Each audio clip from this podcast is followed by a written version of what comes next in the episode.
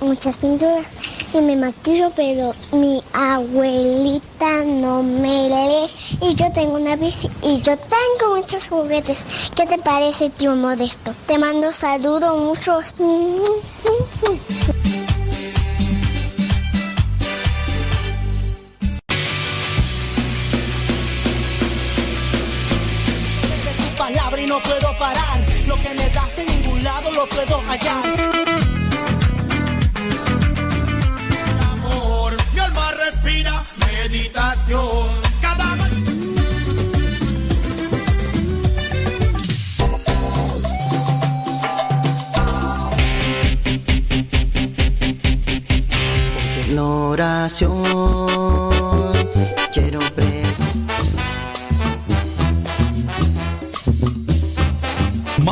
Géneros en música católica, aquí en radiocepa.com, la estación por internet de los misioneros servidores de la palabra.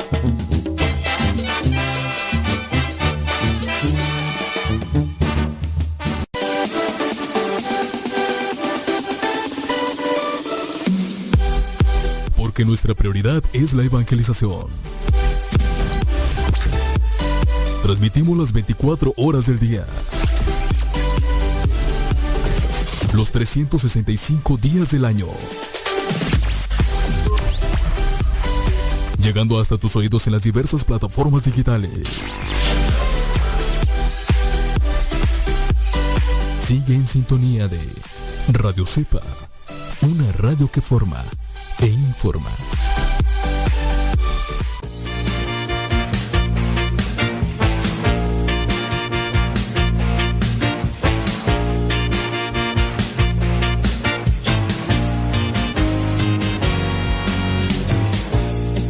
Tesoro que llevo en mí, ese tesoro viene de ti. Eres la perla que yo escogí, que hoy me hace feliz. Dejé mi barca y te seguí. Tú me dijiste venir a mí. Un pescador de hombres soy de ti y así quiero morir. Yo te seguí porque te creí. Vida eterna se encuentra en ti. Y aunque en momentos voy a sufrir, tú estarás ahí, Jesús. Tú estarás ahí, Jesús. Seguir de pie. Como un soldado fiel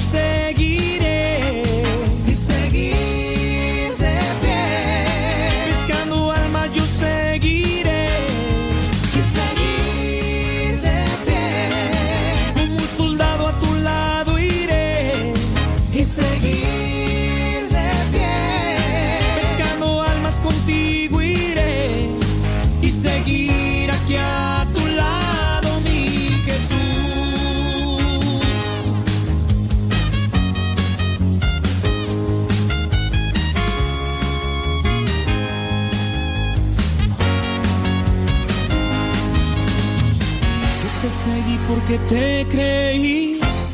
Vida eterna se encuentra en ti. Y aunque en momentos voy a sufrir, tú estarás ahí, Jesús. Tú estarás ahí, Jesús. Seguir de pie. Como un soldado fiel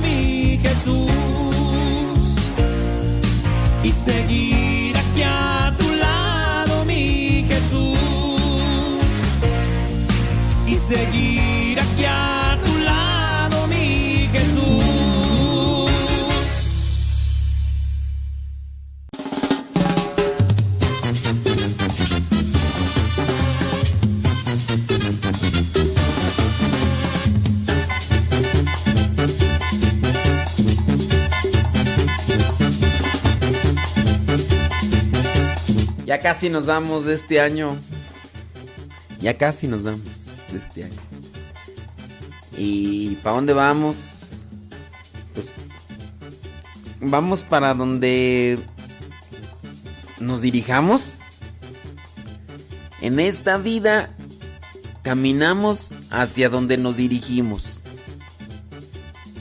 En ocasiones nosotros no planeamos nuestra vida y alguien más nos lleva. Alguien más nos gana. No dejemos que nos ganen. Tracemos por dónde caminar y busquemos a dónde queremos llegar. Ya estamos grandecitos. Ya estamos grandecitos. No dejemos que los descuidos o la dejadez nos ganen. Si tú ya sabes qué es bueno y qué es malo, elige siempre lo bueno. Y aléjate de lo malo. Así. Así merengues tengues. Bueno, señoras y señores, es ya 30 de diciembre. Mañana 31 a esta hora. Eh, pues ya eh, nos habrán ganado algunos, se habrán adelantado. Porque así está. Así está la cuestión. En Filipinas, en África, en aquellos lugares donde... ¿Cuál es el país que, que más adelante va de nosotros, tú? El año pasado lo dijimos, pero no me acuerdo, tú. ¿Cuál es el país que, que, que tiene el horario más adelantado? Bueno, pues ellos, ellos nos van a ganar. Ellos nos van a ganar. Pero nosotros debemos de, de trabajar. Claro, duro y tupido. Saludos a don David Trejo que ya... Pues ya no habla don David Trejo. Don David Trejo. ¡Kiu! ¿Cómo le va don David Trejo? ¿Todo bien? ¿Todo tranquilo? Me parece magnífico. Sí, sí, sí, sí, sí, sí. Ay, Dios mío santo, tantas cosas, ¿verdad? Yo aquí, aquí atascado con chamba y todo. Sí. Sí, sí. No, pues es que lo es bueno, es bueno. ¿Te imaginas que no tuviéramos trabajo? No, no, no, no. ¿Te imaginas? ¿Te imaginas? Este. eh, sin, pues traté de evitarlo, traté de evitarlo. Me puse a ver una serie.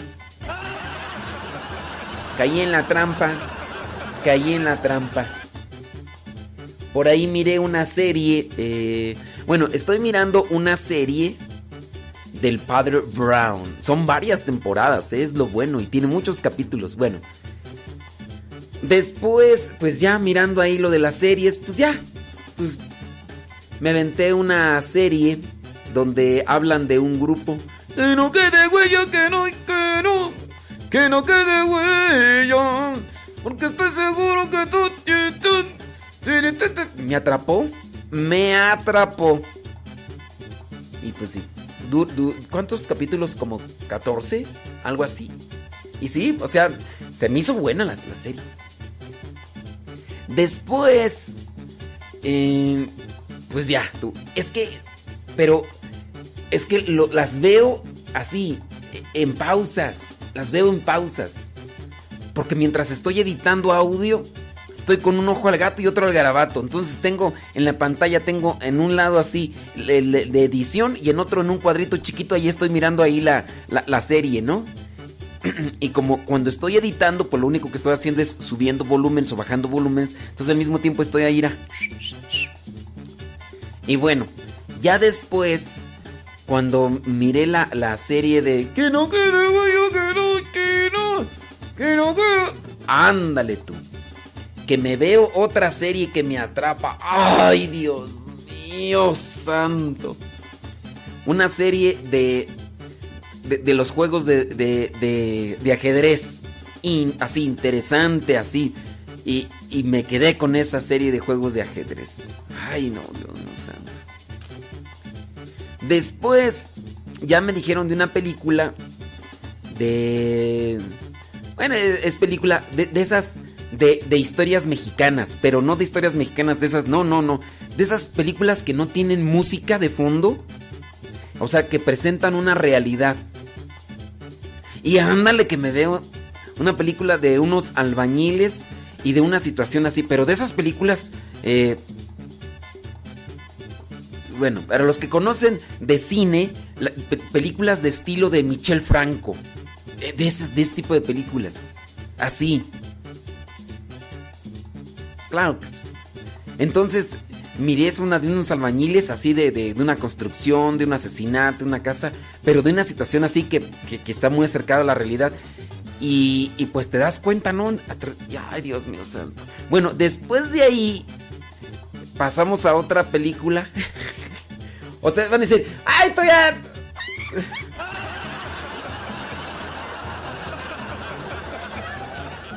bueno, eh, después pasé a otra película donde eh, unos muchachitos que bailan cumbia. Allá de Monterrey. Que, es una película que pues tuvo eh, hace algún tiempo, no sé cuánto, tuvo su rating, tuvo y, también es una película de lo que del, del drama social y, me gustan ese tipo de películas, así estilo Michel Franco, la de los albañiles, bueno, Michel Franco con aquella película que me incluso me tocó hacer un artículo para aquel tiempo después de Lucía. Uf, ya estamos hablando de hace muchos años. Pero de, ese estilo me gustan las películas también, Bueno, me gustan de todas, pues, pero de ese estilo pues, me quedé así. Y es que te proyectan una realidad. La de estos muchachitos que, que, bailan, este, que bailan cumbia, cumbia colombiana, también. Interesante que a qué hora vi, vi todo eso. No, no lo vi, no lo vi así en un, en un rato. No, no, no, no. Que a qué hora lo vi. Eh, ya tengo más de dos meses. Y entonces 10 minutos ahorita, 10 minutos mañana, o 20 minutos ahorita y 20 minutos en la noche, mientras estoy editando. De modo que, ¿te imaginas que esté ya haciendo el programa y, que, pues no, o sea, son, es poquito tiempo. Poquito tiempo. Es la ventaja de levantarse a las 5 de la mañana. Es la ventaja de acostarse a las doce y media, una de la mañana, que, que uno puede hacer un montón de cosas. Pero si ustedes se duermen como las gallinas, a las 7 de la noche ya están acurrucándose. No, pues no. Y luego si se, levantan hasta que el sol les chifla. Como tú ya sabes, como tú ya sabes quién, ¿verdad? Sí, sí, sí, tú ya sabes quién, paquete, ya sabes que. Ahorita todavía está acostada esa persona. Todavía está acostada a esta hora. Es más, nomás está dando vueltas ahí en el. sí, y se acuesta a las 7, 8 de la noche y se levanta hasta que. Hasta que los piojos le están haciendo ya, ya nido ahí. Eh. Entonces sí, hace. No, pienso yo que hace más. Hace más de dos meses. Entonces sí, son 10 minutos ahorita, 10 minutos allá y... La, serie es, es, ventaja porque las series, por ejemplo, del Padre Brown duran como entre 25 y 30 minutos. La serie, son los capítulos de la serie del Padre Brown. Y está interesante porque son misterios a resolver, pero al mismo tiempo va desenvolviendo una doctrina y postura de la iglesia. Y eso es lo bueno. Eso es lo bueno de, la serie del padre Abraham. Sí. Después de que terminé la serie del ajedrez, pues ándale tú. que agarro otra serie que me llamó la atención, que hablaba de cosas sobrenaturales, pero lo que me atrapó es que era un doctor que no que no creía en lo sobrenatural que no creía en lo sobrenatural y entonces, a pesar de que estaba envuelto en una situación sobrenatural, él buscaba una explicación científica y eso fue lo que me atrapó para... Y, estaba cortita la serie, duró como ocho capítulos. No, mentiras, mm, seis, seis capítulos. Entonces, eh, en esos seis capítulos me atrapó este, el señor es un doctor islámico. Entonces él no cree en Dios, él eh, no cree en lo, sobrenatural y, todo eso. Pero se están dando acontecimientos, entonces para todo. Y como él está envuelto en una situación sobrenatural, él siempre busca una justificación científica o lógica. Y todos los demás dicen, pero no, o sea, ahí está y todo. Y en la serie al final termina, que dura seis capítulos, eh, al final termina con que este doctor llega a decir, lo sobrenatural sí existe. Las cosas paranormales sí existen. Al final termina diciendo eso después de que se puso a analizar todo eso. Él al final tiene la oportunidad de platicar con el espíritu.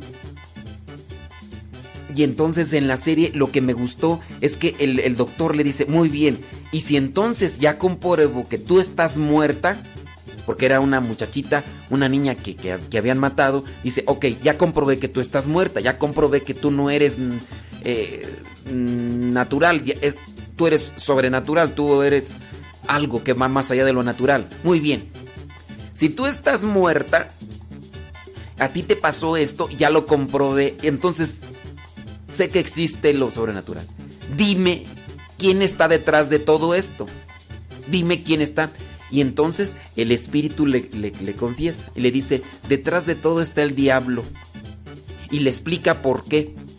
Y entonces al final el espíritu que andaba penando, eh, yo sé que ustedes van a decir, ay, pero bueno, pero es son espíritus. Y entonces le dice, no, pues es el diablo el que está detrás de todo esto y, y por eso pasa. Y entonces el doctor, que no creía en las cosas paranormales o en las cosas sobrenaturales, al final se queda el doctor así de, este, entonces es el diablo.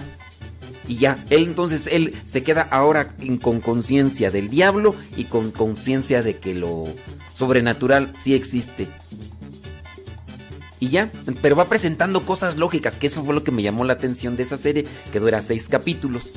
Pero también cortito, duraba 35 minutos cada episodio, o sea, miraba 10 ahorita y 10 al rato y, y así no, pues tú también puedes hacer eso si tú trabajas y todo eso. Levántate temprano a las 5 de la mañana, levántate y acuéstate a las 12, 1 de la mañana y vas a ver que vas a tener un montón de cosas que hacer. O sea, tú me digas que no. Te digo que nomás que si tú estás como las gallinas, pues, este, obviamente no vas a poder hacer todas muchas cosas, ¿verdad? Claro. Naturales son los indios, dijo Lino Huitrons. Sí, yo alcanzo a ir a la capilla, la misa, oración, hago esto, hago lo otro, que... Pero pues sí, o sea, duerme tres horas en la noche, dos horas, pues sí. Ahora que si te da sueño, hay que buscarla, hay que buscar generar dopamina para que no te dé sueño. Hay que buscar generar dopamina y ya, listo, listo. Pero bueno, hay esa situación.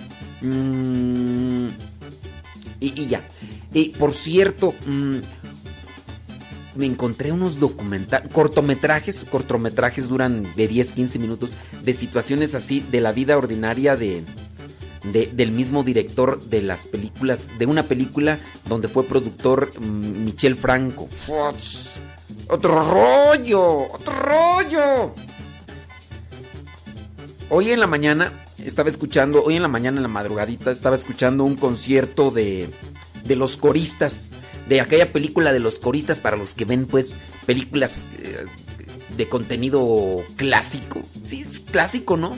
Esa película francesa del maestro que de maestro de música que es contratado en un orfanato pues para que les enseñe música a los niños pues para que se entretengan pero que los maestros van renunciando y al final este maestro de música logra hacer entrar en cintura a los muchachos, pero pasa por una situación interesante la película, sobre todo pues porque el planteamiento de la música fue lo que les ayudó a estos muchachos para como que reconfigurarse en su vida. La, la película es como del 2004, 2003, 2002, 2005 por allá, ya la miré.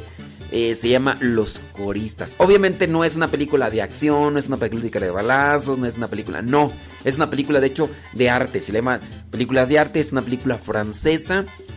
Eh, y obviamente, pues sí, tiene otra cultura y otras más. Pero pues bueno, ¿qué, ¿qué, les estoy diciendo? A ustedes les voy a platicar de películas de Mario Almada, de La India María, de.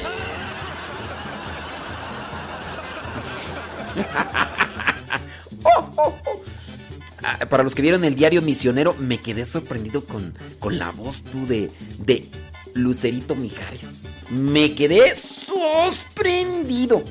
De hecho, anoche, anoche, mmm, pues sí, ya andaba bien cansado, la neta. Entonces me acosté un ratito. No me dormí, pero sí me acosté. Porque si me hubiera quedado dormido, pues no grabo nada, ¿no? Pero anoche me acosté un ratito y... Y ya, entonces, después para generar dopamina, pues me puse ahí a escuchar eh, música buena mientras ya grabé el evangelio y todo. Entonces, para que se me fuera el sueño, pues generé dopamina. Entonces, por ahí encontré eh, un TikTok donde estaba esta muchachita, la de Lucerito Mijares, cantando. Dije, mmm, el timbre de voz está chido. Y que, pues no sé por qué, esas, esas cosas tú que tú sabes que, que, que, que ya las computadoras te detectan. Entonces, cuando abrí YouTube para estar acomodando lo del Evangelio, que me aparece ahí canción, pero sobre todas las cosas, que encuentro a Mijares con, su hija en un concierto Unplugged, así, concierto, así, con todo, y, es de, tiene poquito, porque de hecho los músicos traen mascarilla, así, cubrebocas y todo, y dije, ah, mira, este concierto está, ¡Uts! no, me, me latió, de por sí la canción ya la había escuchado yo con Lucerito pero ahorita con Lucerito Mijares, con su papá, y con, con, toda, con todos los instrumentos, con toda la sinfónica que está detrás de esa canción. ¡Wow! Dice, oh, ni yo me sabía esa. No, pues es que tú, tú escuchas puras canciones de la jilguerillas. Pues, ¿cómo, cómo pues, hombre? Camión de pasajeros que vas con rumbo al. ¡Qué lejos te dejaste! Para que veas que yo también escucho de las jilguerillas. Pero bueno. Sí, sí, sí. No, no, no, pues. Bueno.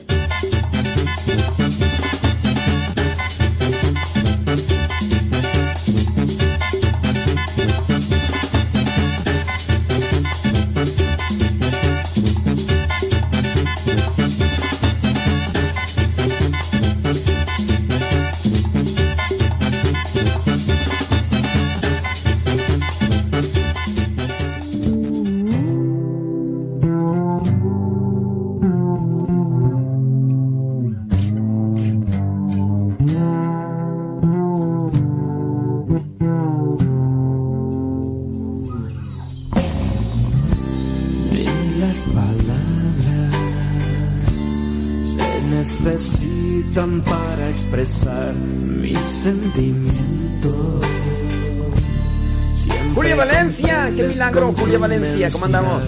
Mis ojos muestran todas las veces que me haces soñar en una tierra en la que todos vivamos en paz. Tú eres mi luz,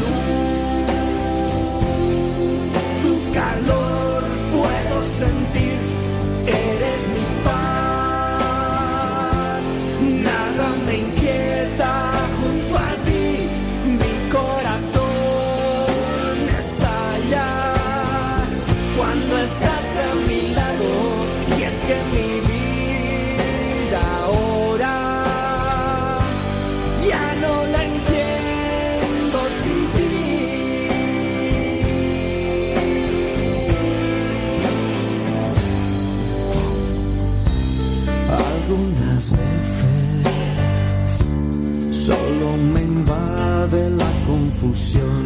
que las ofensas sean barreras de desunión.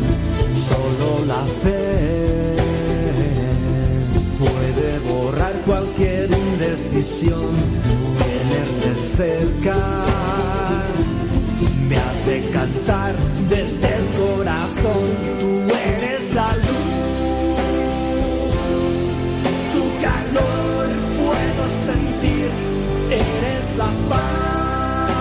Dice una persona que esta canción está bien chipocluda. la voy a cambiar para que se le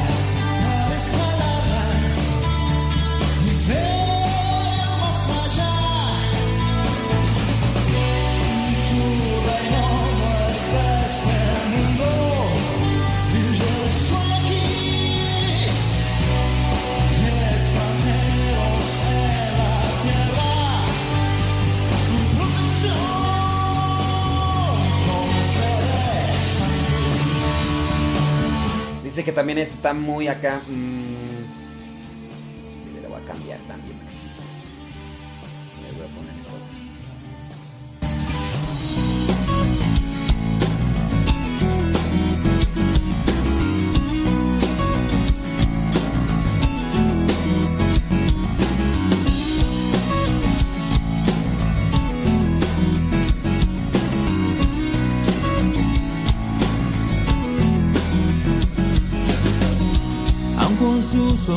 de niña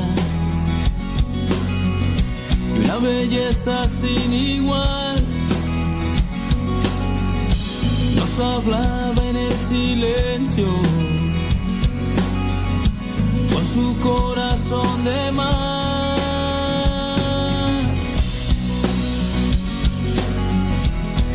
Con su corazón de mar.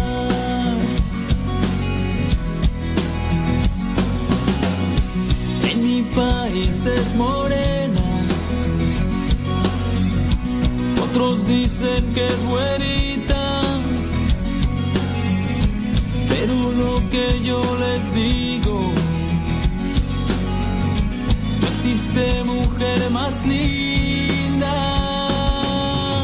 Y dame niña de tus ojos para así poderlo ver. Y dame madre de tu gracia para siempre serle fiel y dale vida a mi vida para así poder ahogarme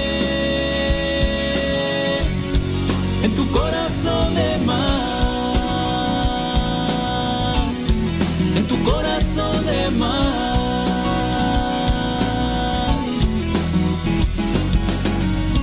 aun con sus ojos de niña una belleza sin igual. Nos hablaba en el silencio, con su corazón de mar. Y dame niña de tus ojos para así poderlo ver. Y dame madre de tu gracia para siempre serle fiel. Y dale vida a mi vida para así poder ahogarme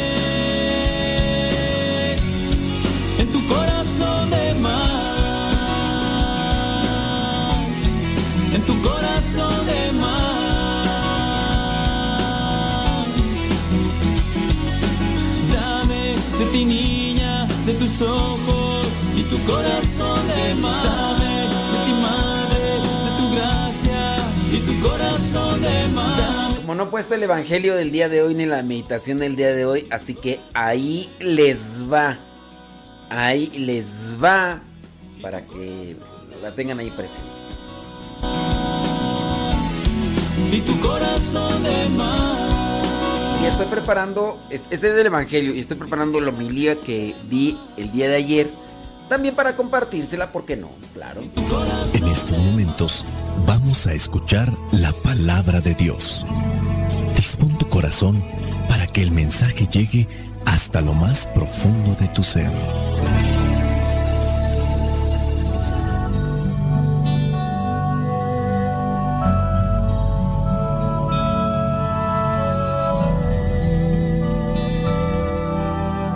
El Evangelio que la iglesia nos presenta para el día de hoy corresponde a Lucas capítulo 2, versículos del 36 al 40.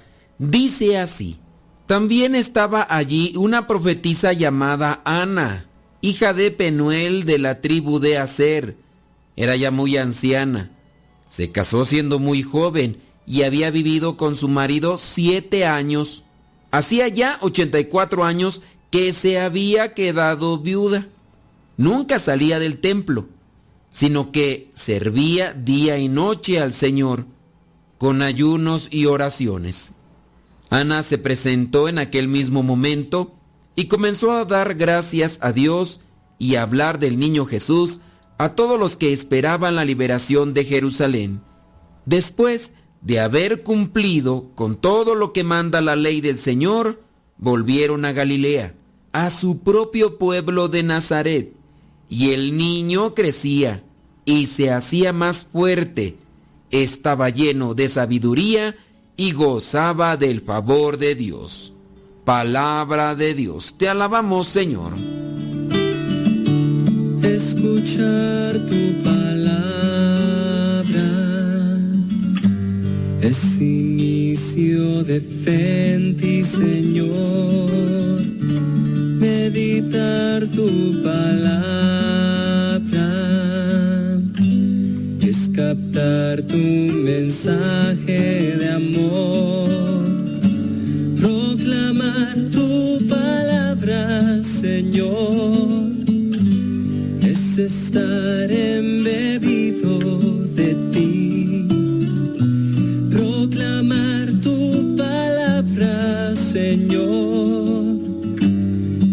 dar testimonio de ti, mi Dios. El Evangelio del día de hoy nos presenta a una mujer que es catalogada como profetisa. Su nombre es Ana. Dice hija de Penuel de la tribu de Aser. Ella era ya muy anciana, se casó, dice, siendo muy joven, había vivido con su marido siete años y ya después pasó como viuda 84 años.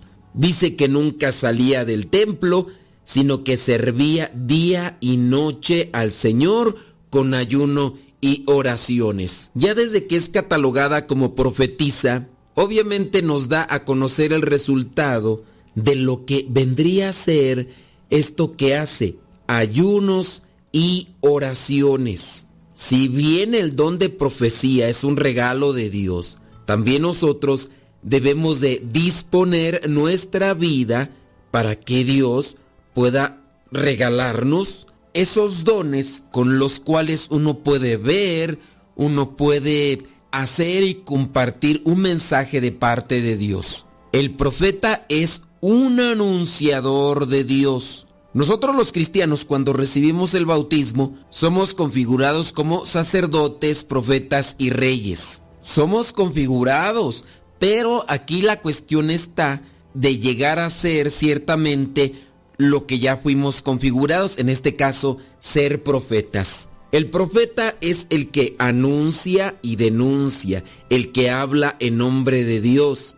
Y lo que hacía Ana para poder vivir su profetismo es lo que a nosotros nos hace mucha falta, ayuno y oración. Nos hace falta crecer espiritualmente a muchos de nosotros, principalmente a los que estamos dentro de la iglesia, del servicio de la iglesia. Podemos decir nosotros los consagrados.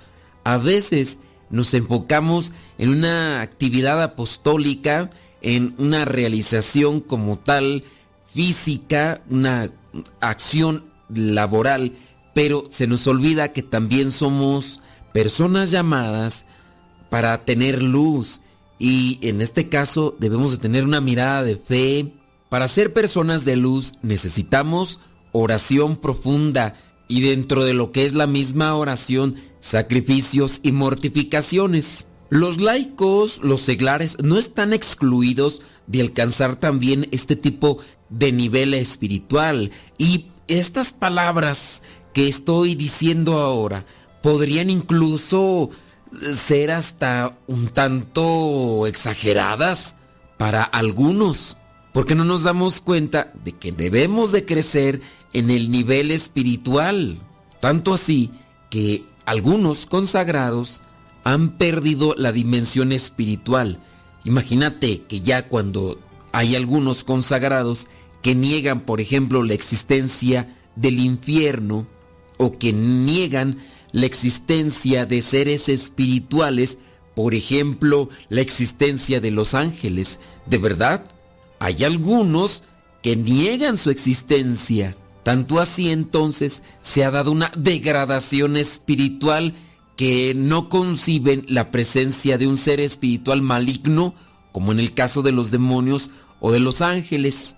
Y esto obviamente les lleva a tener una vida eh, con un sentido laxo, superficial, y eso repercute en la vida de los que se acercan para alimentarse espiritualmente, que los puede llevar a perder la fe, a desorientarse en el camino hacia Dios. Nos pedirá cuentas, sin duda Dios en su momento.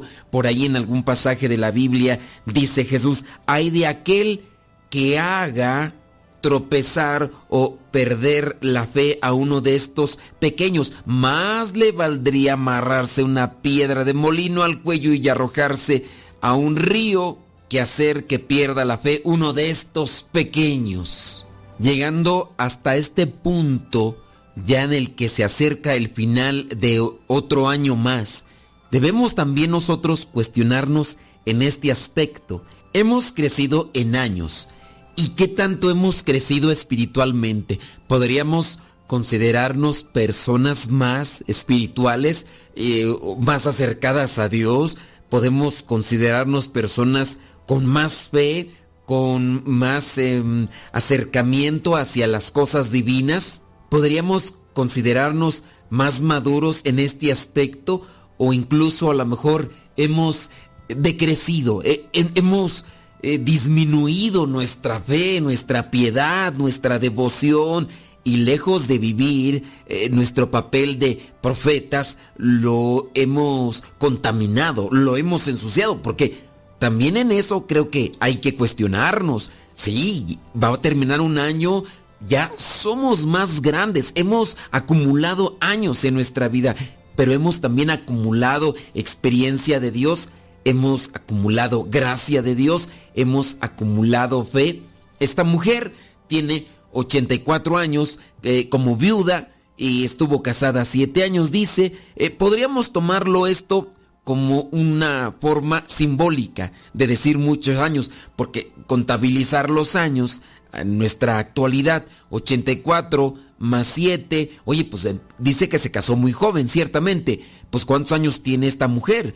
hay personas que vivían muchos años, pero hablando del tiempo pasado, cuando las enfermedades, cuando las situaciones de vida eran muy diferentes, pues no llegaban a mucho tiempo. De hecho, las personas eh, solamente vivían entre 60, 70 años, eh, algunas hasta 80. Esta 84 de viuda más 7 de casada puede entonces referir a una eh, forma simbólica. Pero no teniendo el significado de lo que podría ser este número 84 y el número 7, que podríamos por ahí indagar, pero no es tanto el saber que la palabra de Dios nos presenta un número, sino saber que la persona, en este caso, esta mujer, pudo en cierto tiempo de su vida mirar lo que otros que estaban ahí en el templo no vieron.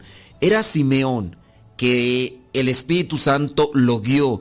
Pero también encontramos a esta mujer que viene dentro de lo que son sus características de ayuno de oración y que se ha dedicado a estar en el templo, ha adquirido este papel de profetisa, es decir, de aquella visionaria de parte de Dios que anunciaba mensajes, pero que también podía ver aquellos signos de Dios y que se ha dado mediante el tiempo, el transcurso del tiempo, eh, el ejercicio de los sacrificios, de la mortificación, de, de la oración. Dios también nos otorga mirar aquello que a lo mejor muchas veces no lo puede mirar una persona de forma ordinaria, así que, no hace casi oración o que si hace oración no lo hace con la misma intensidad.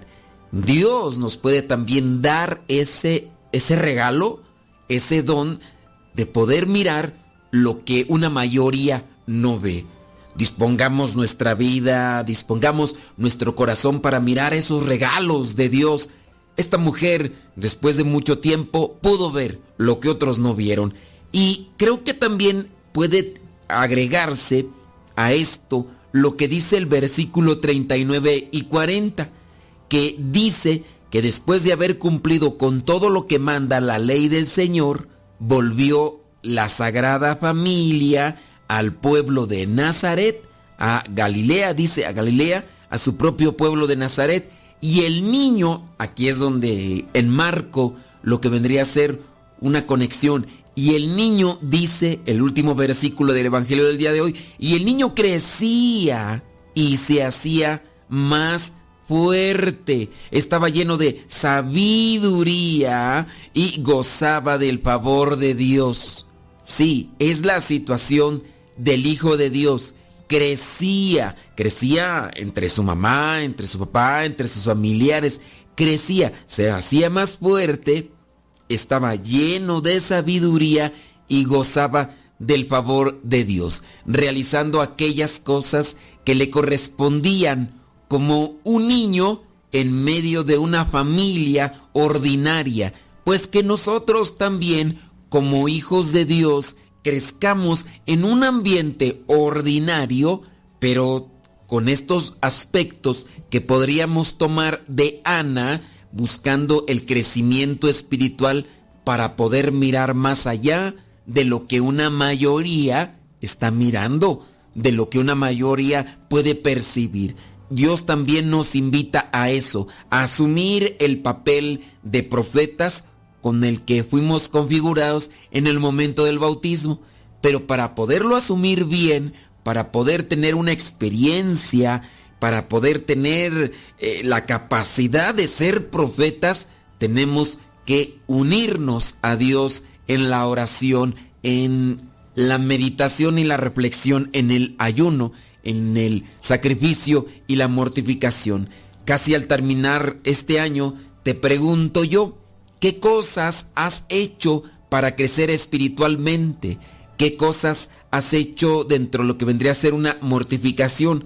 ¿Ayunas? ¿La oración? ¿Qué tipo de oración haces? Y la oración que haces, ¿de qué calidad la haces? Porque puede ser que hagamos oración, pero no la hacemos con calidad.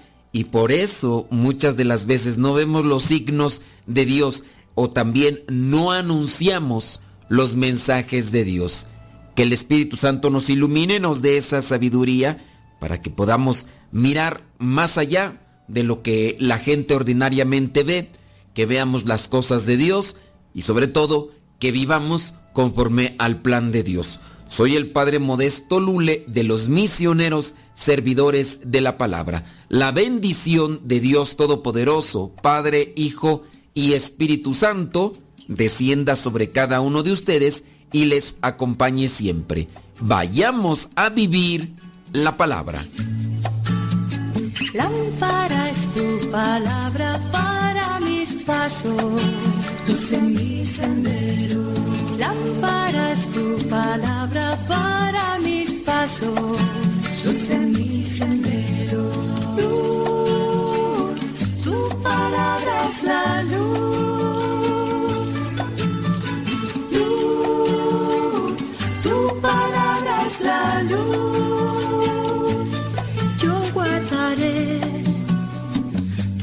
Tus mandamientos. Señor, dame vida según tu promesa.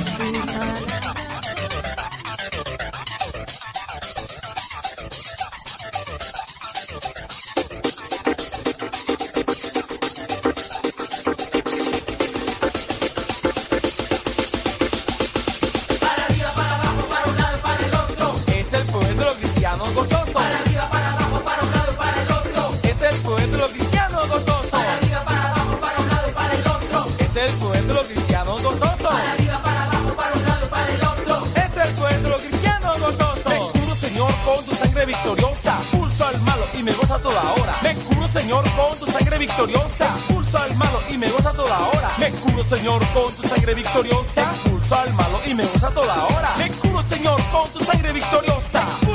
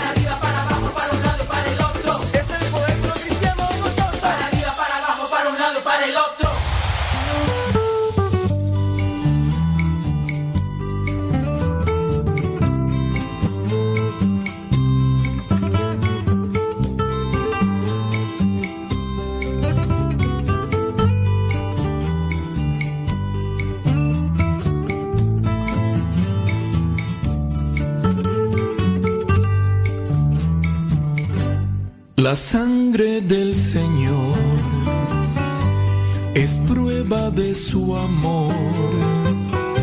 Lava mis pecados, sana mis heridas, sangre que derrama su puro corazón.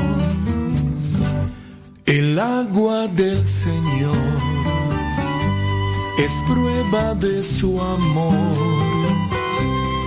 Purifica mi alma, limpia mis desdichas, agua que derrama su puro corazón. Porque el corazón de Cristo late con misericordia corazón de Cristo tiene sangre y agua viva. Porque el corazón de Cristo es luz en mis tinieblas. Porque el corazón de Cristo es vida eterna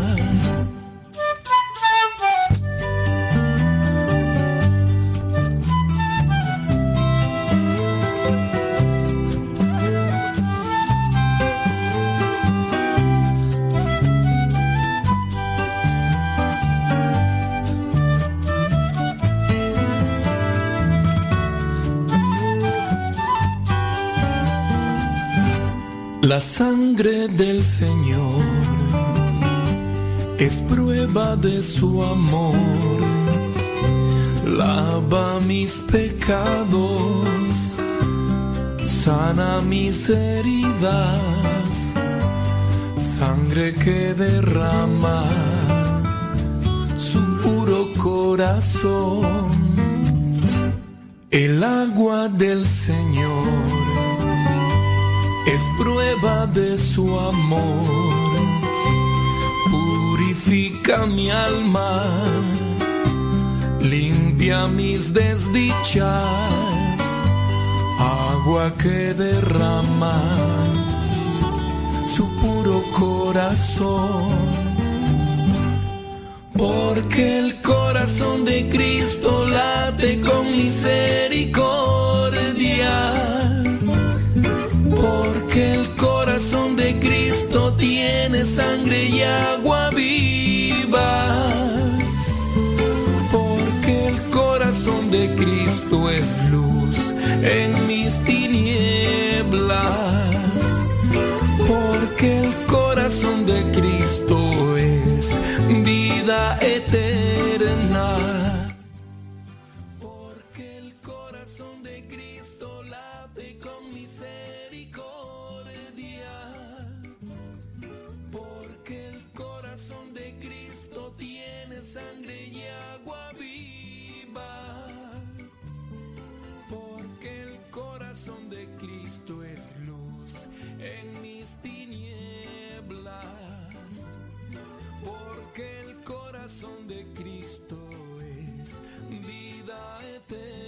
Ay, estoy hablando y con el micrófono apagado, voy a creer. Estoy hablando y con el micrófono apagado, válgame Dios Todopoderoso. Saludos a Susi Vega. Recibe a tu siervo Flaviano. Ándele pues.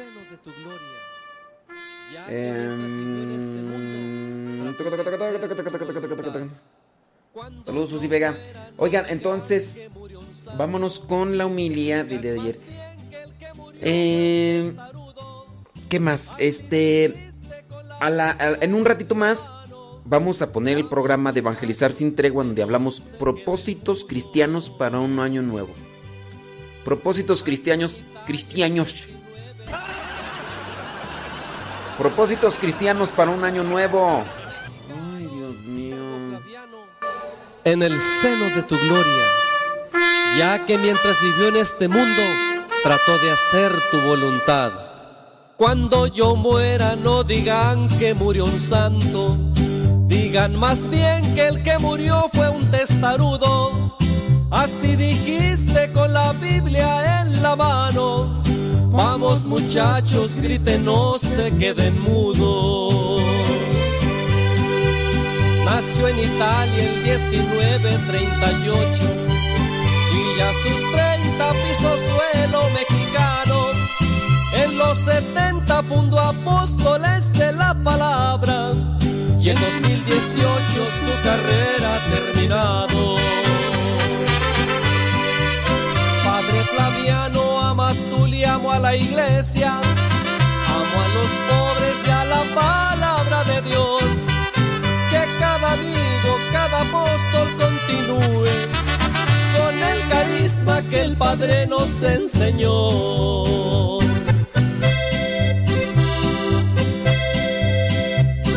Herido, cansado y agotado, quisiera llegar el último día en tu presencia, oh mi Dios, como un soldado valiente en el fragor de la batalla. Oh Padre eterno, te estamos agradecidos por el carisma que en Flaviano nos has dado. Nos ha enseñado a vivir con orden la vida. A ti regresa y deja varios ordenados. Tu cuerpo inerte siguió siendo misionero hasta el final con sus guaraches en los pies salió de México a Oaxaca y Veracruz hoy descansa en Catedral de San Andrés. Amigos, todos les invito a continuar con la misión que nos fue encomendada.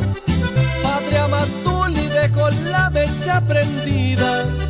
Prendamos muchas mechas y que se haga la alumbrada.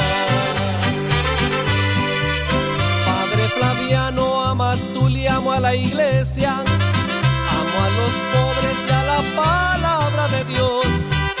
Que cada amigo, cada apóstol continúe con el carisma que el Padre nos enseñó.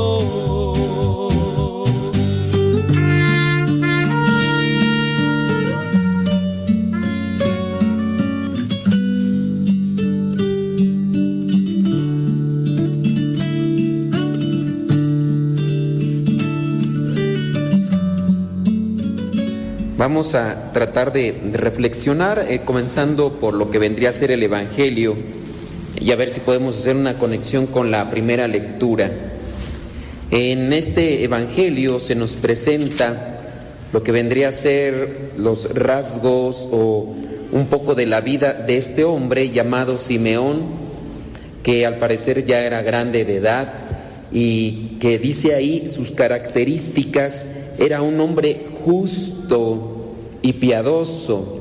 Eh, recordemos la palabra justo, es aquel que se esfuerza por cumplir con la voluntad de Dios. Podemos decir de las personas justas, aquellas que, que buscan agradar a Dios, que, que buscan estar bien con los demás, que buscan ayudar a los demás.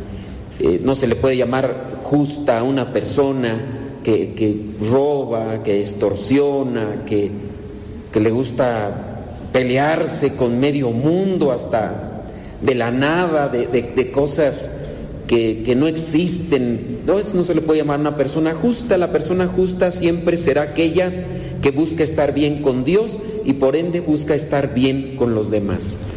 Eh, en ocasiones podemos estar incluso hasta aquí mismo en la, en la iglesia y en, en un grupo y, y, podemos estar echando pleito de, de la nada, de, de cosas que, que, uno ni ha dicho y, y, se hace una tremenda pelea. Eh, ahí en el programa de radio, en algún momento he mencionado el fallecimiento de algunos famosos, incluso hasta para unirnos, para pedir por su eterno descanso y pedir que Dios tenga misericordia de ellos. Cuando los he mencionado, eh, yo solamente he dicho, no, pues murió fulano de tal, ¿no? Que, que murió fulano, sultano, hay que pedirle a Dios, ¿no? Dentro de una cuestión que a veces creo que nosotros tenemos que ser fraternos. Y no falta, ¿verdad?, la persona que eh, se atreve con valentía y con, pues así, eh, una persona arrojada y dice, sí, pero esa persona ni daba buen testimonio, había de ver las cosas que hacía, andaba en esto y lo otro y aquello. Y yo me cuestiono, digo, bueno, yo a qué horas dije que era un santo. Yo a qué horas dije, hombre, esta persona es un modelo para nosotros los cristianos. No, yo, yo no dije. Y, y, así está ese tipo de personas, ¿verdad? Que le gusta hacer mucha polvadera cuando va caminando, sin necesidad. Eh, no se le puede llamar justa a una persona así que le gusta hacer revoltijo de la nada. Hay que esforzarnos por vivir bien con Dios, vivir bien con los demás. Dice, era un hombre justo y piadoso. La piedad refleja humildad, la piedad refleja caridad, la piedad refleja disposición. Se nota una persona piadosa en la manera como, por ejemplo, una cosa sencilla, participa de misa, ¿no? Podemos ver una persona que participa de misa, que cuando le toca rezar, reza, que cuando le toca arrodillarse, se arrodilla, que cuando toca ponerse de pie lo hace con, con devoción. Es una persona piadosa, son características externas y ahí se refleja la piedad. Eh, si viene una persona y no es muy piadosa, pues es una persona que a lo mejor hasta eh, si apenas se sienta, pues comienza a dormitarse porque no le interesa, lo trajeron a fuerza, sí. a lo mejor todavía no está muy conectado con Dios, o son varias cosas, ¿no? Que, que, podrían ahí verse reflejadas y que hay que trabajar, porque la piedad no es una, una, una situación de, de, la persona, es algo que se ha trabajado. eh, muchos de ustedes ya ahora son más piadosos, ya vienen, eh, participan y cantan y rezan, y a lo mejor antes no.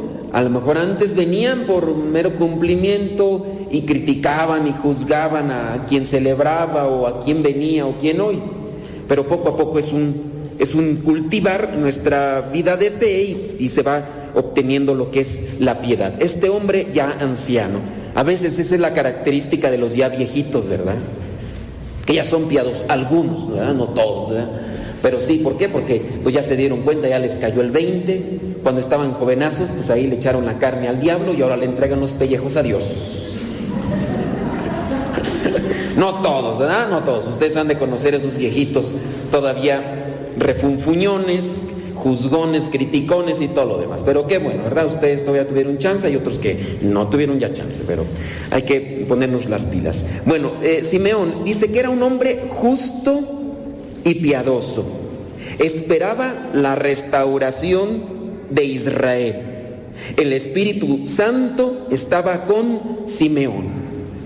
Para que nosotros, que nosotros esté el Espíritu Santo, pues hay que trabajar. Ustedes hoy se esforzaron por venir a misa, es un esfuerzo, bueno, pues eh, es como la manera de, me dispongo para que el Espíritu Santo llegue a mi vida, llegue a mi corazón, me inspire, me conduzca por lo que tengo que hacer o lo que tengo que decir.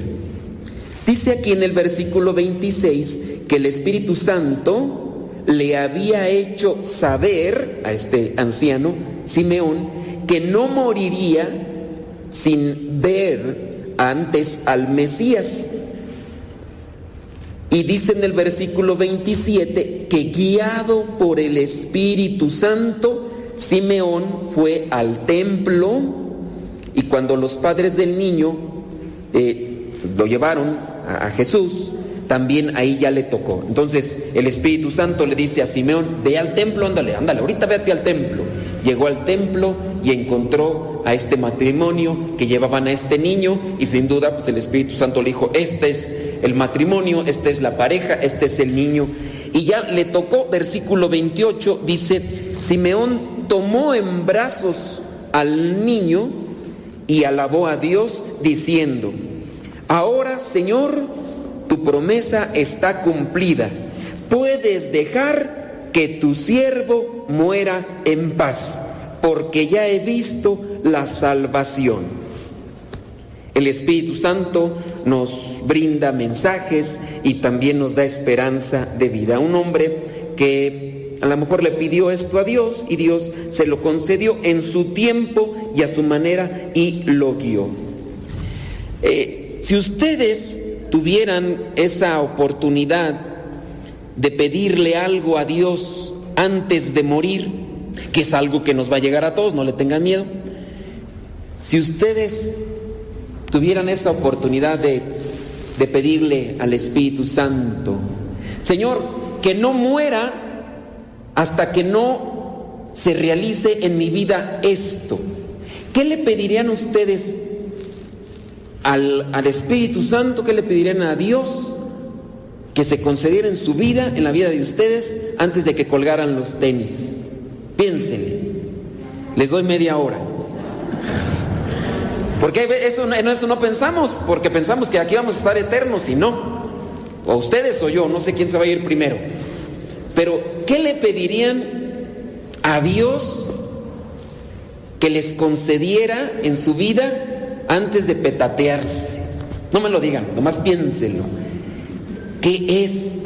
Y es que eso nos tiene que llevar a revalorar nuestra vida, lo que somos, lo que tenemos, lo que no tenemos, lo realmente eh, importante en, nuestro, en nuestra vida, lo primordial. Eso tendría que denotar que la persona ha trabajado a conciencia sobre quién es ¿Qué está haciendo en este mundo? ¿A qué aspira? ¿Qué es lo que más desea? Si, si, si, lo ha pensado. Y si no, creo que también es importante y la lectura podría llevarnos en esa circunstancia. Ustedes los que ya están más grandes, cabeza blanca, ceniza, que se ven ya más para allá que para acá. Digo, ustedes se ven más para allá que para acá. ¿Qué, qué esperan de Dios?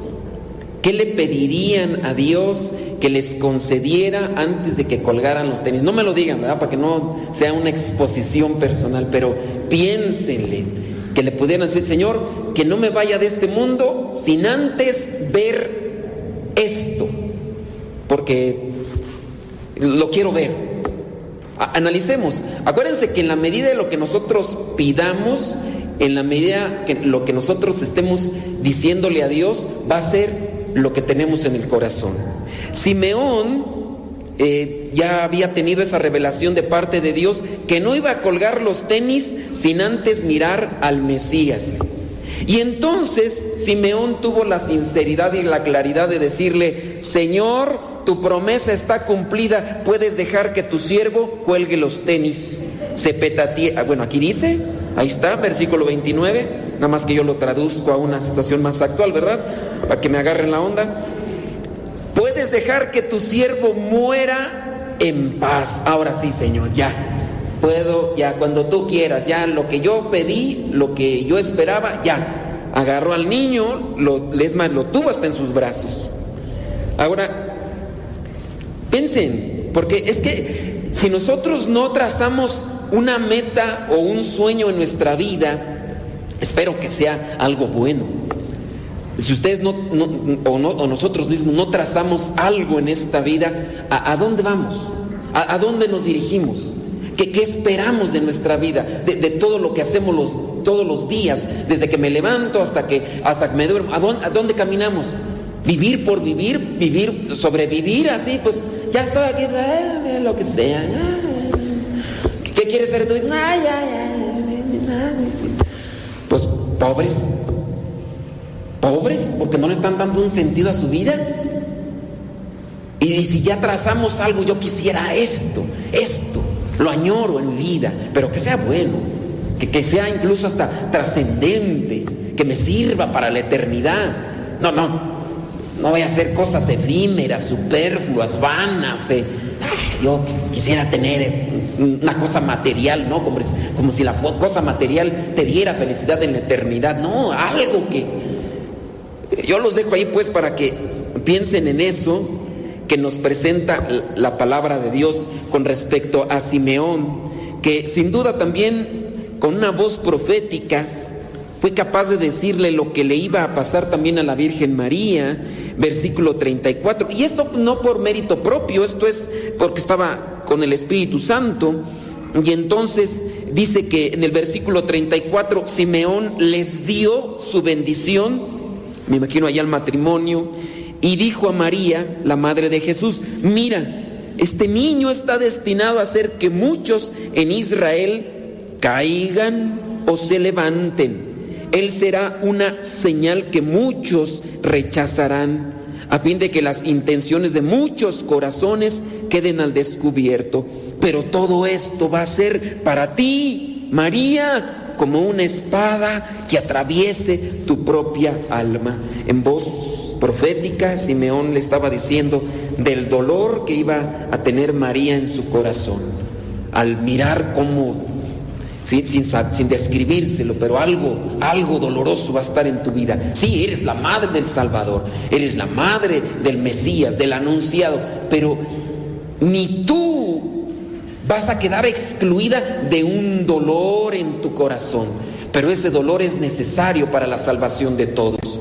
Y es ahí donde también nosotros debemos de entender, si, a la misma Madre de Dios no se le excluyó de ese dolor en su corazón, pues igual también tendremos nosotros que ser parte de esos dolores de la vida, el perder un ser querido, a alguien a quien amamos mucho, pero agarrados de la mano del Señor esto puede ser también de purificación y también puede darnos esperanza. A veces algo que no entendemos o que no lo, no lo vemos, pero confiando que la fe siempre nos ilumine y nos dé esa fortaleza que necesitamos para mantenernos en pie, así como lo hizo María estando al pie de la cruz, ahí mientras miraba cómo su hijo se desangraba y, cómo sufría por los clavos que tenía en sus manos y en sus pies.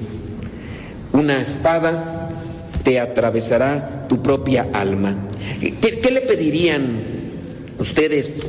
Yo, yo sé de algunas personas que pueden pedir la unidad, la unidad familiar, porque pues lamentablemente, ¿verdad? Eh, platicaba yo en la mañana el programa de radio, eh, algunas personas lamentablemente en estos tiempos que deberían de tener dicha, felicidad, alegría, unidad familiar, experimentan separación, experimentan golpes, experimentan violencia familiar. Qué triste, eh, cuando se debería de, pues, a lo mejor sí, por la situación que nos rodea, de la pandemia y todo, pues no, no se pueden dar esas reuniones familiares como otros años, pero no necesariamente hay que estar juntos para estar unidos. Aunque no podamos estar juntos para evitar ese tipo de contagios, la unidad tendría que manifestarse hasta por los medios electrónicos. Ya ahorita tan sencillo y práctico teniendo internet, una videollamada y grupal ya con estos medios electrónicos, ya puedes poner ahí a toda tu familia. ¿Cuántos son los que están ahí en tu familia? Son 10, ponlos ahí los 10 en una misma plataforma, ahí les ves la jeta a todos, órale en el Zoom ahí los puedes ver. ¿Cuántos son? Son 100. Órale, los 100 los pones y son muchos. Ya la unidad familiar se puede dar, pero como dice la primera lectura, vamos a la primera lectura. Primera carta de Juan, capítulo 2, versículos del 3 al 11. Primera carta de Juan, capítulo 2, versículo 3. Si obedecemos los mandamientos de Dios, podemos estar seguros de que hemos llegado a conocerlo. Pero si alguno dice, yo lo conozco, conozco a Dios, pero no obedece sus mandamientos, es un mentiroso y no hay verdad en él. Podemos decir, yo conozco a Dios yo rezo el rosario como 50 veces al día, pero andas haciendo cosas malas, andas haciendo cosas deshonestas, impuras, andas engañando a los demás, no haces las cosas correctas a los ojos de Dios y a los ojos de, tu familia, tantas cosas que se pueden hacer y y las estás haciendo. Eh, dices que conoces a Dios, te pones ahí como 20 rosarios en el carro, tú mismo traes cargando ahí escapularios y hasta medallas de San Benito, pero ¿cómo maltratas a tus compañeros de trabajo? ¿Cómo criticas a tus vecinos, murmuras? ¿Cómo inventas chismes? ¿Eres envidioso, envidiosa? Y pues, pues dices que conoces a Dios, pero no obedeces sus mandamientos, eres un mentiroso. Versículo 5, en cambio si uno obedece su palabra, la palabra del Señor, se va perfeccionando en el amor de Dios y de ese modo sabemos que estamos unidos a Dios en la medida de que cumplimos su palabra. Versículo 6, el que dice que está unido a Dios debe vivir como vivió Jesucristo, esforzándose, ayudando a los demás. Pero a veces no. Nos decimos seguidores de Cristo, pero actuamos deshonestamente, con mala palabra, humillando, maltratando, ofendiendo, ridiculizando. Y, pues sí, nos decimos cristianos, pero no. Versículo 7, queridos hermanos, este mandamiento que les escribo no es nuevo, es el mismo que ustedes recibieron desde el principio. Este mandamiento antiguo es el mensaje que ya oyeron y sin embargo, esto es lo que les escribo, es un mandamiento nuevo que es verdad tanto en Cristo como en ustedes, porque la oscuridad va pasando y ya brilla la luz verdadera. Si alguno dice que está en la luz, pero odia a su hermano, todavía está en la oscuridad. Los hermanos de sangre que en ocasiones andan disgustados por herencias, Pero hasta esas se andan ahí peleando, no se hablan, se odian a, a muerte. Son hermanos de sangre y andan ahí todavía con sus infantilismos. Que mi mamá tiene más preferencia por mi hermano, por mi hermana, a mí nunca me quiso, ya déjate de niñerías.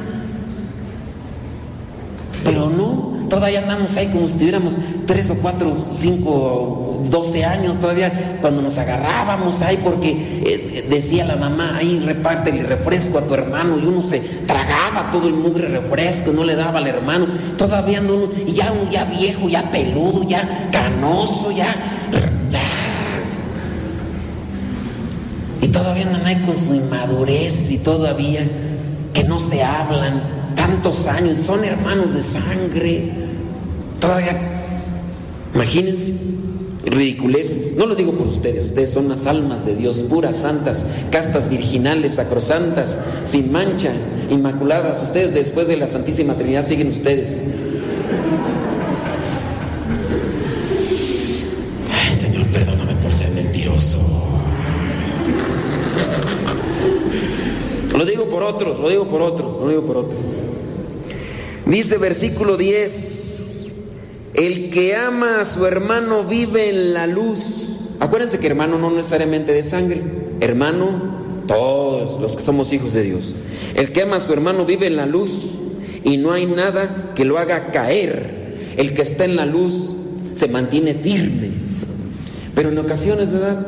Hasta en el mismo trabajo, ¿quién, quién a veces no está en una situación tóxica ahí en el trabajo? Envidias siempre ahí queriéndole echar tierra al compañero, indirectas, de, ese tipo de personas que, que, que, buscan decir cosas en voz alta y que uno medio escucha. ¿Qué, qué dices? Nada, estoy cantando una canción.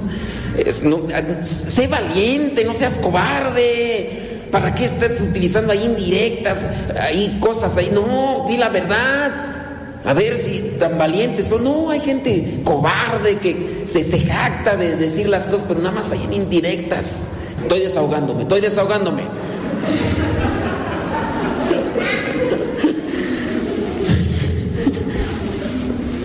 El que ama entonces a su hermano vive en la luz y no hay nada que lo haga caer. Versículo 11 y último, ya con, ya con esto ya van a descansar, yo también. Pero el que odia a su hermano vive en la oscuridad. Vive y anda, dice, el que odia a su hermano vive y anda en la oscuridad y no sabe a dónde va, porque la oscuridad lo ha dejado ciego.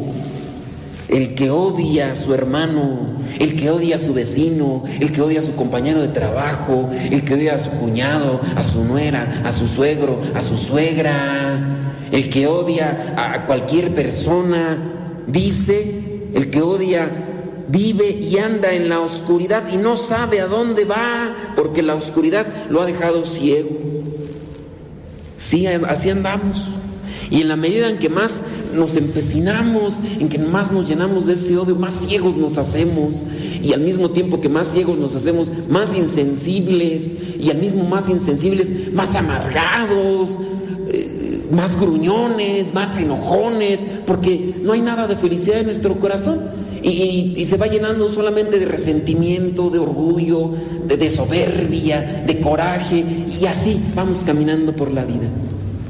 Y qué triste, ¿verdad? Es encontrar gente amargada, eh, frustrada, eh, enojada consigo mismo, y siempre queriéndole hacer de cuadritos la vida a los demás, porque eh, hasta ver felices a otros les da coraje, aunque no le conozca, aunque no le haya hecho nada, pero está mirando que el otro está feliz, el otro está contento y se enoja, se, se pone así todo. Qué fea vida, qué fea vida, pero es lo que uno a veces siembra, es lo que uno traza, es lo que uno trabaja, es lo que uno edifica en su interior. Dejemos que la luz nos ilumine, dejemos que la palabra de Dios nos ilumine. Este anciano Simeón pidió algo. Habrá mamás por ahí que, que, a lo mejor piden, ay, que ya mis hijos parecen perros y gatos. se desgreñan, se maltratan, se ofenden, hasta se lamentan y no me respetan. Se reconcilien estos. Ojalá. Pero todavía hay por ahí unos que pues ni vienen a misa, ni hacen oración. ¿Cómo, cómo va a sanar una persona así? ¿Cómo, ¿Cómo, va a purificarse? ¿Cómo va a vomitar todo su rencor, todo su coraje? Todo su, no, no se confiesa, no viene a misa, no, nada de oración. No, está su vida llena de oscuridad. Y, y, la persona por eso está así. Y qué feo, ¿verdad? Qué feo. Yo no pero yo he visto personas que, que mueren con, esas, con, con esa carga en su interior. De veras, se les nota. Las gentes, hombre, están feos, están feos y luego todavía enojados, muertos enojados. ¿Te imaginas? Todo así. ¿De qué se murió? De un coraje. ¿Mm? Para la fregada contigo. Imagínate. Lo feo y todo, con la mendiga jeta torcida ahí. ¿Mm? qué feo. Pero qué bonito es cuando una persona muere en paz, desahogada, en paz con Dios, en paz con los demás. A veces hasta ni parece que están dormidos, están, ni parece que están muertos, están dormidos. Y uno dice, mira, murió en paz. En paz con Dios, en paz con los demás. Dejemos entrar a la luz, dejemos entrar a Dios en nuestra vida, pidámosle perdón. Pidámosle perdón de nuestras faltas, de lo que. Y cuando si tú tienes odio en tu, corazón y, y, sabes de una persona y empiezas a despotricar, empiezas. Eh, por lo que te haya hecho, que te abandonó, que te fue infiel, que, que te maltrató, que te ridiculizó, que te lastimó cuando eras niño, cuando estabas pequeño, reza por esa persona. Te perdonan en nombre de Dios. Le pido a Dios que te bendiga, lejos de mentarle la madre, de, de desearle lo peor, ojalá te fuera hijo desgraciado, hijo de tu. Me estoy desahogando yo, me estoy. Váyanse al cerro y grítenle todo lo que quieran, pero ya después vénganse a la capilla, Señor, lo perdono, Señor, dame paz, Señor, dame tranquilidad, Señor, dame esa luz que necesito. Pero no, la gente a veces no se da cuenta que en la medida en que más despotrica, que, más ofende, que más lastima a esa persona con la que tiene un, choque, más se está tragando todo lo que le lanza, se lo está, disculpen la expresión, pero a veces son como los perros, vomitan y lo mismo que vomitan se lo vuelven a tragar. Y a, a veces está uno. Pero uno no entiende. ¿Por qué? Porque uno está ciego. Porque estamos ciegos, no, no vemos. Que la luz nos ilumine, que la palabra de Dios nos ilumine, que el Espíritu Santo nos conduzca, así como condujo a Simeón al templo para tener ese encuentro con el Señor, que el Espíritu Santo nos conduzca para tener este encuentro con la palabra, que podamos purificarnos, que podamos eh, sacarnos, desintoxicarnos de todo aquello malo que podamos traer, y si nosotros no estamos malos, que podamos tener palabras de aliento y de esperanza para aquellas personas que conocemos, que, están a nuestro lado y que viven intoxicadas, amargadas, frustradas, y que podamos ayudar para que puedan tener ese encuentro con Dios, que es el que sana, que purifica y que nos libera.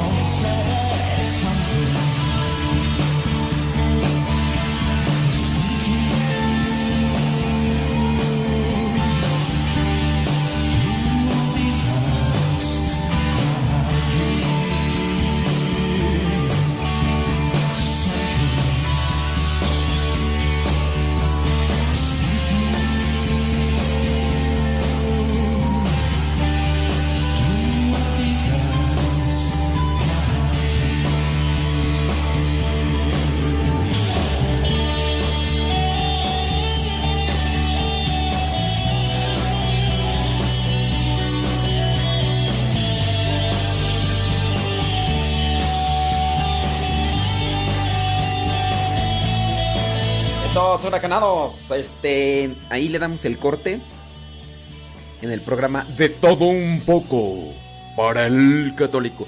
Y en unos minutos más me voy a rezar sexta. En unos minutos más comenzamos con el programa Evangelizar sin tregua, donde vamos a hablar sobre los propósitos de inicio de año. Que por cierto, no he editado el programa. Pues sí. No, creo que no lo he editado. Ahorita mismo lo voy a editar. Espérame tantito. Ay, Dios mío.